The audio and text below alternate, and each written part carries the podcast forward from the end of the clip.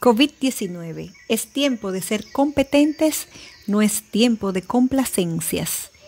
Les cuento una experiencia que he tenido como docente del Centro de Tecnología y Educación Permanente de la Pontificia Universidad Católica Madre y Maestra del campus de Santiago de los Caballeros, República Dominicana. Pues fui invitada por el Centro de Desarrollo Profesional de esta universidad para recibir una capacitación a través del curso virtual Enfoque por competencias en educación superior.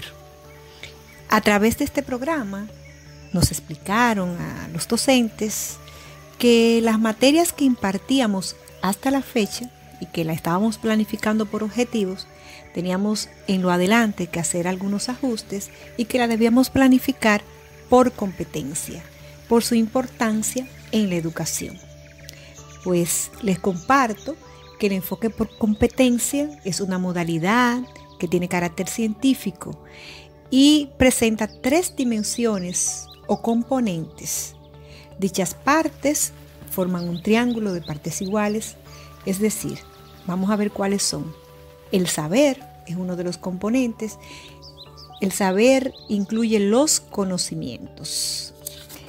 El saber hacer, que son las habilidades y las destrezas, el saber ser, que son las actitudes y los valores que exhibimos, los cuales eh, esas actitudes y valores las vamos formando desde que estamos en, en, el vientre de nuestra madre, en todas las etapas de nuestras vidas, esos valores que vamos forjando, que nos van enseñando en la escuela, la sociedad, la iglesia, los centros culturales. Entonces, cuando se implementan esas tres dimensiones, hay mayor calidad en el proceso enseñanza-aprendizaje. Y es, digamos, lo que va a garantizar que estos estudiantes que estamos acompañando hoy en día y que mañana van a ser profesionales, puedan en sus respectivas profesiones, carreras, aplicar dichos componentes de manera excelente. Relaciono estos tres componentes con lo que hoy nos toca vivir, con la realidad que tenemos hoy en día, que es la existencia del COVID-19. Pues parecería que el aumento o la disminución de los contagios están en nuestras manos. Si aplicamos estos componentes en el transcurrir de nuestras vidas, ¿verdad? No solamente en el área de profesional, sino que se me ocurre como esa idea, que también la apliquemos en la familia, en el aspecto social, personal, vamos a lograr una disminución de contagios. Vamos a ver por qué lo, lo pienso así. Para que un profesional alcance excelencia en su ejercicio profesional, debe ser competente y lo logra si demuestra que posee conocimientos, habilidades y valores en su área. Pues de igual manera, seremos excelentes en el manejo de esta pandemia que estamos viviendo, si aplicamos estos componentes. Pero antes de entrar ahí, en ese terreno, ¿qué les parece si hablamos y explicamos lo que es ser competente o la competencia y qué es la excelencia? ¿Quién es, qué característica tiene una persona competente? Bueno, es una persona que tiene capacidad, conocimientos, carácter, habilidades para el desarrollo de algo. La excelencia es una virtud, es calidad, es talento. Por lo tanto, quien hace la cosa con excelencia es una persona virtuosa. Así que mucho ojo, que no es correcto juzgar a las personas excelentes como perfeccionistas o que se creen lo mejor o hasta catalogarlo de arrogantes. No, nada de eso. En este caso es perfecto porque todo lo que hace lo hace extraordinariamente bien. Pero ¿por qué lo hace extraordinariamente bien? ¿Por qué lo hace con excelencia? ¿Por qué lo hace de forma perfecta? Porque lo hace para servir y por amor al otro. Entonces, servir es hacer que la vida del otro sea más agradable. Esa es la idea. Por lo tanto, bajo las actuales circunstancias, abstenerse, es decir, dejar de hacer algunas cosas, también es servir. Hay personas eh, que en este momento no me parece que solo están poniendo en práctica uno de los tres componentes y es el saber. Es decir, uno habla con una persona y tú ves que sabe lo que es el COVID-19, eh, conoce los síntomas, eh, la forma de contagio, sabe que es una mascarilla, sabe lo que es un tanque de oxígeno, pero hay un problema. ¿Y sabe dónde radica el problema? En que tienen gran dificultad para aplicar los otros dos componentes, el saber hacer y el saber ser. Unos porque no lo saben y otros porque no quieren. Vamos a ver el saber hacer. El saber hacer requiere habilidades, destrezas. En este caso, tener la habilidad de reaprender a convivir, a compartir, reaprender a trabajar, a estudiar. En conclusión, es saber adaptarse a los nuevos tiempos. En cuanto al saber ser, aquí surge algo maravilloso, la ética, la moral, los valores de cada individuo, es decir, la manera en que me comporto.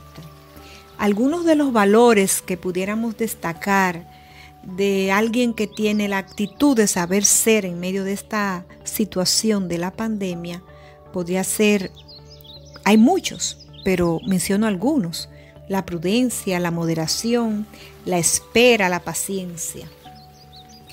Si ponemos en práctica las dimensiones o, componentes del enfoque por competencia y lo llevamos a nuestra vida ordinaria, así el día a día que estamos viviendo desde hace meses con el COVID-19, podremos bajar significativamente la propagación del mismo. En tiempos de COVID es saludable saber, saber hacer y saber ser. Los tres componentes son importantes. Deben formar parte de un profesional y acuérdense que le agregaba que aprendí estos puntos en la universidad, eh, en la capacitación como docente, pero que lo podemos llevar a nuestra vida ordinaria. Entonces, vamos a poner un ejemplo en la vida profesional. Vamos a imaginarnos un médico, todos conocemos tenemos un familiar o un amigo médico o nuestro propio médico. Vamos a imaginarnos, ese médico en el área del saber, de los conocimientos, tiene que saber lo que es las ciencias biológicas, lo que son la fisiología, la anatomía, pero también debe saber hacer, debe saber hacer un diagnóstico, debe saber hacer una intervención, eh, debe hacer un tratamiento, porque ¿qué ocurriría? Si tenemos un profesional que sabe mucho de autonomía, pero no sabe hacer una intervención. O quizás lo contrario, es excelente en el saber hacer, sabe hacer, eh, eh, indicar excelentes tratamientos, pero en el saber ser, digamos que flaquea, que no es comunicativo, que no es empático, no entra en ese momento de dolor de ese paciente. Entonces vamos a tener un un paciente, un médico que no sabe tratar a ese paciente con ética, con humanidad. Vemos cómo las tres partes sí son importantes. Entonces, llevándolo a la realidad actual, ¿cómo vamos a bajar, los contagios? Bueno, no solamente saber conocer que, que, se debe hacer un distanciamiento, la higiene de las manos, la mascarilla, sino también saber hacer cómo llevar la mascarilla, que no se lleve en la barbilla, ¿verdad? Ni en la cabeza, eh, saber lavarnos correctamente las manos y también saber ser es importante, saber actuar, actuar con prudencia, con tolerancia, con sensatez, con solidaridad. Hace unos días tuve el privilegio de ver una entrevista que le hicieron al doctor José Joaquín Puello, eminente médico neurocirujano. un poco orgullosa yo, ¿verdad? Porque llevamos la misma nacionalidad, dominicano. Es un profesional que ha ejercido la medicina con intensidad, con excelencia. Eh, yo digo que en él se conjuga ciencia y humanismo. Es egresado de la Universidad Autónoma de Santo Domingo, la UAS. Eh, también es egresado de la Universidad de Oxford en Inglaterra, de la Universidad de Vermont en Estados Unidos. Y les comparto que de esa entrevista, bueno, me gustó todo, pero hay una frase que la quiero compartir con ustedes y es algo que él decía, no es tiempo de complacencias. Me parece que esta frase, repito, no es tiempo de complacencia, nos llama a entender y comprender que no debemos actualmente hacer reuniones, salidas, encuentros por satisfacción o placer. Es decir, que las salidas sean para asuntos estrictamente necesarios, de trabajo, comprar algún alimento, algún medicamento. Yo entiendo perfectamente que encontrarse con el otro fuera de estos ámbitos, evidentemente que también es importante, pero ahora es tiempo de esperar. Y ese tiempo de espera es que hará que se fortalezcan las áreas del saber hacer y del saber ser.